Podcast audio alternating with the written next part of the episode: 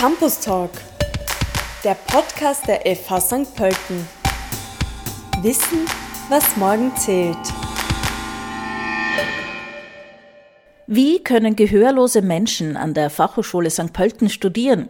Das hat eine Absolventin der sozialen Arbeit in ihrer Masterarbeit untersucht und sie hat damit den Gender und Diversity Award der FH gewonnen. Der ist heuer erstmals für wissenschaftliche Arbeiten vergeben worden.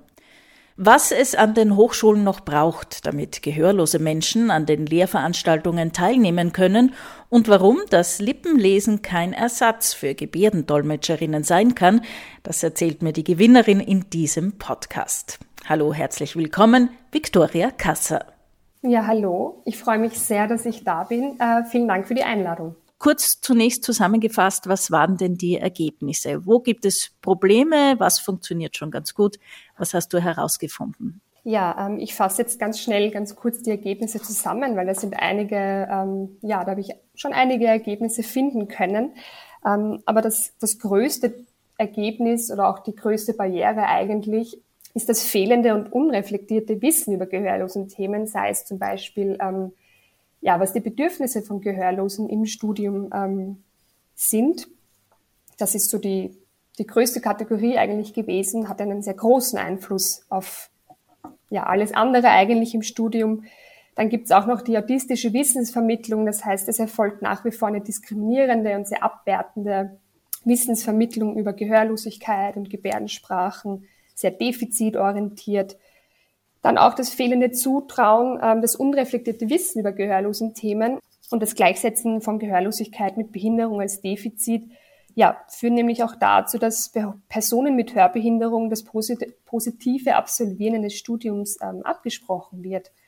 Dann fehlen ähm, institutionalisierte Unterstützungsstrukturen, sei es ähm, das Bereitstellen von Dolmetschleistungen. Dolmetschen ist etwas ganz Wichtiges für, für Gehörlose im Studium weil die Gebärdensprache meistens die Erstsprache für viele Gehörlose ist. Ja, ähm, viele Gehörlose haben einen enormen Mehraufwand, weil sie dann die Dolmetschleistungen selber organisieren müssen und auch oft leider selber finanzieren müssen. Ja, und ganz kurz FH St. Pölten. Die FH St. Pölten ist sehr oral orientiert, konzentriert sich auf technische Unterstützung äh, mittels, äh, mittels Hörgeräte ähm, es wird angeboten, Prüfungen oder das Aufnahmeverfahren in deutscher Schriftsprache durchzuführen. Ähm, oder nach Bedarf wird langsamer und deutlich gesprochen. Äh, die Beachtung, deutlicher und langsamer zu sprechen, ist mit der Erwartung und Selbstverständlichkeit gleichgesetzt. Gehörlose sollen und können Lippen lesen. Und ich möchte ich aber eben auch nochmals betonen, dass die deutsche Lautsprache und Schriftsprache eine Fremdsprache für Gehörlose ist und die ÖGS die Erstsprache ist ja, auf der Phasenbölten gibt es ebenso auch keine Unterstützungsangebote. Es gibt keine Beauftragten für Hörbehinderte. Ähm, es gibt ähm, eben auch keine Dolmetschleistungen. Es gibt kein Wissen darüber, wer die Kosten übernehmen würde. Es gibt keine Wissensvermittlung der gehörlosen Themen und auch von Gehörlosigkeit als Diversität. Und auf der Homepage zum Beispiel, zum Beispiel gibt es auch keine ÖGS-Videos und Gehörlosigkeit und Gebärdensprachen werden weder thematisiert noch angeboten genau so zusammengefasst, die Ergebnisse. Ja, ganz wichtig ist natürlich deine Arbeit auch äh, als Auftrag für die Fachhochschule St. Pölten. Ja, also da war jetzt viel, viel dabei und wir haben uns ja unlängst gesehen bei einer Inklusionswerkstatt mhm. und äh, da kann ich gleich mal vorwegnehmen, das nehmen wir in Angriff. Mhm. Da äh, schauen wir, dass diese Dinge verbessert werden. Vielleicht für Menschen, die gar nichts mit dem Thema bis jetzt zu tun hatten, klären wir nochmal ein paar Begriffe. Die ÖGS, ich glaube, du hast das eh gesagt, Abkürzung Abkürzung für österreichische Gebärdensprache. Und genau. das Wort autistisch, da bin ich mhm. kurz drüber gestolpert bei deinem ja. Vortrag damals, ist, hat nichts mit autistisch zu tun. Kannst du das mal erklären? Genau. Also es ist nicht autistisch mit einem T, sondern audistisch mit einem D. Und es ist eigentlich, ähm, wie soll ich sagen, es gibt ja eben auch den Ableismus. Also ableistisch sein ist behindertenfeindlich sein. Ähm, das heißt, Menschen mit Behinderung erleben Diskriminierung aufgrund der Normvorstellungen. Das heißt, nicht behindert ist die Norm und behindert ist die Abweichung und deswegen erleben sie Diskriminierungen und Ausgrenzungen aufgrund ihrer Behinderung. Und ähm, Autismus ist quasi genau dasselbe, explizit gegen Gehörlose, also gegen Menschen mit Hörbehinderung. Das heißt, Hören ist die Norm und gehörlos ist die Abweichung in, in diesen Gesell Gesellschaftskonstruktionen. Und Autismus ist quasi ja, das ähnliche wie Ableismus, explizit gegen Menschen mit Hörbehinderung. Gibt es Menschen mit Hörbehinderung, die an der Fachhochschule St. Pölten studieren derzeit? Nein, hat es auch noch nie gegeben. Also die wirklich gehörlos sind und die österreichische Gebärdensprache verwenden, habe ich im, im Zuge meiner Untersuchung auch erfragt, hat es noch nie gegeben. Soviel ich weiß, ähm, eine Person, mit, also die schwerhörig ist, mit Hörgerät, hat es schon mal gegeben. Victoria, wie bist du eigentlich darauf gekommen, dich mit diesem Thema zu beschäftigen? Ja, ich habe in meinem Bachelorstudium, ich habe Bildungswissenschaft an der Hauptuni Wien studiert und da habe ich das Erweiterungskurriculum in ÖGS, also in österreichischer Gebärdensprache gemacht, zwei Jahre lang. Und ja, das Forschungsprojekt damals, als es begonnen hat, ähm, im Masterstudium hat dann einfach dazu gepasst. Es war eben Diversity, Parole oder Programm. Und da sollten wir uns eben ja, so ein persönliches Zuweisungsmerkmal aussuchen. Das heißt, es ging um, um den Hochschulzugang und auch Verbleib im Studium für, für Personen, die aufgrund bestimmter Zuweisungsmerkmale ausgegrenzt werden. Und das ist ja leider immer noch der Fall, sei es Gender, sei es Migrationsbiografie oder eben auch Behinderung. Ich habe dann die Hörbehinderung genommen, einfach weil ich auch schon ein bisschen Wissen mir aneignen konnte, auch praktisch. Ich habe auch schon mal mit Gehörlosen zusammengearbeitet und hab, bin dann einfach auf das ja, gekommen, dass ich mir den Hochschulzugang und Verbleib im Studium an der FH St. Pölten für Menschen mit Hörbehinderung anschaue. Auf der Suche nach den InterviewpartnerInnen für deine empirische Arbeit, wie bist du da vorgegangen und vor allem, wie haben die Interviews mit den gehörlosen Menschen stattgefunden? Wie hast du das gemacht? Also ich habe zwei Expertinnen-Interviews durchgeführt oder eigentlich drei und zwei oder drei Narrativ, narrative Interviews. Ich kann es jetzt gar nicht mehr so genau sagen, wie viele es waren. Es hat sich dann auch ein bisschen ähm, vermischt, aber ich habe es mit ähm, einer hörenden Person gemacht, ein Expertinnen-Interviews, die ist Geschäftsführerin in einem ja, gehörlosen Verein in Wien. Und dann habe ich, hab ich noch Interviews in ÖGS durchgeführt, also in österreichischer Gebärdensprache und habe ähm, eins selbst durchgeführt in ÖGS, also habe dabei gebärdet und habe mir davor lange überlegt, wie ich das tun soll, ob ich eben eine Dolmetscherin hinzufügen soll oder nicht. Aber bei, de, bei dem einen Interview, das war ein Professor von mir, ein Gehörloser, der mir die ÖGS beigebracht hat, damals im Bachelorstudium. Und da, ja, das war, da war einfach die Vertrautheit da, da war der Wortschatz da, den ich kenne, das Vokabular, weil er mir das einfach beigebracht hat. Und ja. Ja, ich bin beeindruckt, dass du das kannst, ja. Also ich kann vielleicht auf Englisch, aber sonst nicht auf Fremdsprachen Menschen interviewen, ganz ja. ehrlich. Mhm. Also und das ist ja wirklich toll. Und das ist, das hab, da habe ich dann auch recherchiert, da gibt es im Zuge der Cross-Language uh, Research, ähm, da, da wird sich auch damit befasst, okay, wie interviewt man oder wie forscht man mit mehreren Sprachen. Und das war auch ganz spannend. Also wenn man wirklich zumindest ein, ein, ein bisschen Kompetenzen hat, dann wird wirklich auch empfohlen, das in dieser, also das selbst durchzuführen in der Fremdsprache, einfach auch, weil dadurch ein, ein, eine ganz andere Dynamik entsteht. Das heißt, man kann viel mehr nachfragen. Es ähm, wird auch eine Art Gespräch eigentlich. Weil wenn man es dann übersetzen oder dolmetschen lässt, können bestimmte Inhalte einfach auch verloren gehen oder auch vielleicht die, die ja, Professionalität der Forschenden.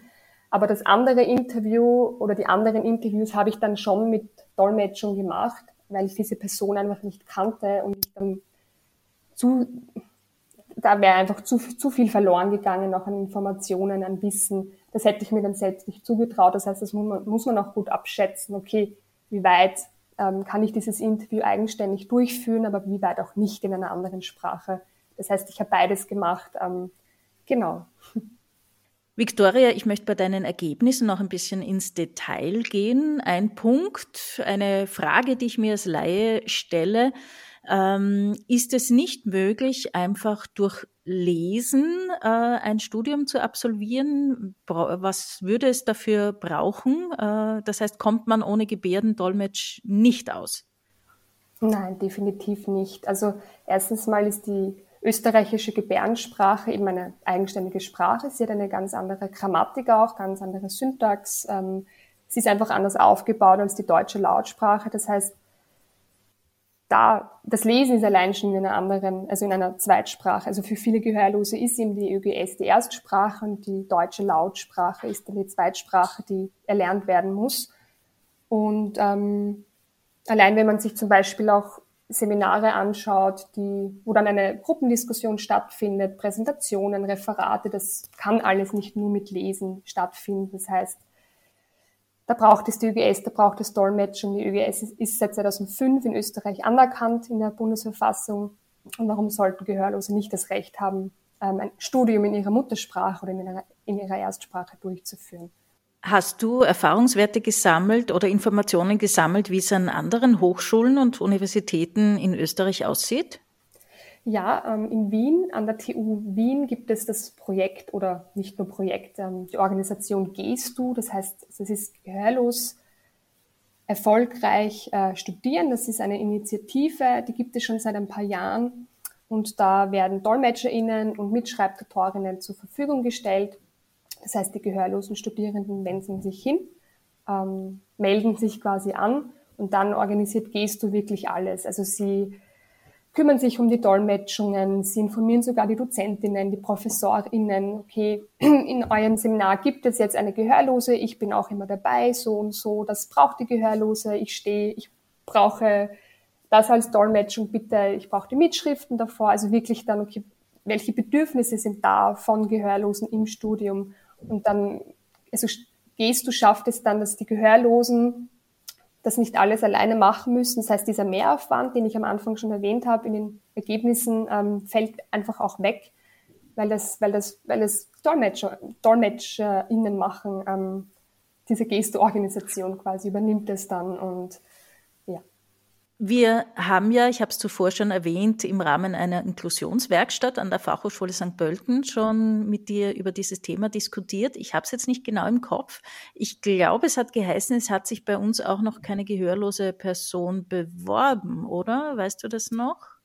Genau, nein, hat sich noch nicht, nein. Ähm, da habe ich äh, mit einer Person, also die ich interviewt habe, eine Gehörlose hat auch gesagt, also sie hat sich die Homepage auch davor angeschaut, was auch ein wichtiges Zugangsmedium einfach ist von, von einer Hochschule. Und sie hat gesagt, okay, ich als Gehörlose würde mich eher nicht an der FH St. Pölten bewerben, einfach weil auf der Homepage nichts dergleichen erwähnt wird. Es wird eben nichts von Gehörlosigkeit erwähnt, nichts von ähm, Gebärdensprache, nichts von Dolmetschleistungen. Das heißt, es wird überhaupt nicht ähm, angeboten, oder auch einfach beschrieben auf der Homepage, okay, wir kümmern uns darum, das und das machen wir als Hochschule, damit gehörlose Personen bei uns gleichberechtigt und inklusiv studieren können. Das heißt, das ist schon mal, es schreckt oder ja, es schreckt ab und ist einfach auch schon eine Zugangsbarriere für Gehörlose, ein Punkt in einer Master- oder Bachelorarbeit sind auch immer die Handlungsempfehlungen, sozusagen nochmal zusammengefasst. Was sind so die Empfehlungen an Hochschulen?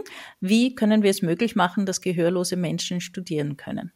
Ja, da fange ich mit der äh, Vernetzung an und da möchte ich aber auch noch vorweg erwähnen, dass ähm, es da wichtig ist, weil jetzt ich habe als hörende Person darüber geforscht. Das heißt, ähm, ich werde nie, also hörende Personen können niemals mit dieser Brille forschen mm, von Gehörlosen also, oder wie es Gehörlose tun. Und deswegen ist es da umso wichtiger, auch gehörlose Expertinnen mit ins Boot zu holen ähm, und sich mit ihnen eben zu vernetzen und genau das Wissen, was das Wissen, aber auch die Erfahrungen, Erfahrungen, die Gehörlose mitbringen, einzusetzen und mit äh, nicht einzusetzen, sondern mit einzubringen und einzubauen, weil ja, das ist dann wieder so, eine, so, eine, so ein Machtverhältnis. Das heißt, man forscht, ich als Hörende forsche über Gehörlose, aber es ist einfach wichtig, da auch mit den Gehörlosen zu forschen oder auch einfach Gehörlose forschen zu lassen und sie eben da auch mit einzubeziehen. Und genau das möchte ich eben auch bei der Vernetzung erwähnen, weil Hochschulen, es ist wichtig, dass sich Hochschulen mit gehörlosen Expertinnen eben vernetzen, um sich eben genauso ein Wissen über diese, über diese gehörlosen Themen anzueignen. Und es braucht eine sichergestellte Kommunikation, das heißt bereitgestellte und kalkulierte Dolmetschleistungen eben, damit sich die gehörlosen Studierenden nicht mehr eigenständig darum kümmern müssen. Dann auch speziell jetzt für die St. Pölten, ähm, die Homepage muss umgestaltet werden, das heißt zumindest müssen alle Videos mit Untertiteln ausgestattet sein und es braucht auch ÖGS-Videos. Dann wichtig wäre auch eine Beratung und Beauftragte an der FH St. Pölten jetzt speziell ähm, die einfach die Verantwortlichkeit für Menschen mit Hör Hörbehinderung hat. Und dabei ist eben auch dieses reflektierte Wissen im Umgang, im Umgang mit Gehörlosen und deren Bedürfnissen ja von großer Bedeutung und ähm, Notwendigkeit. Und auch nicht zuletzt die Wissensvermittlung von gehörlosen Themen.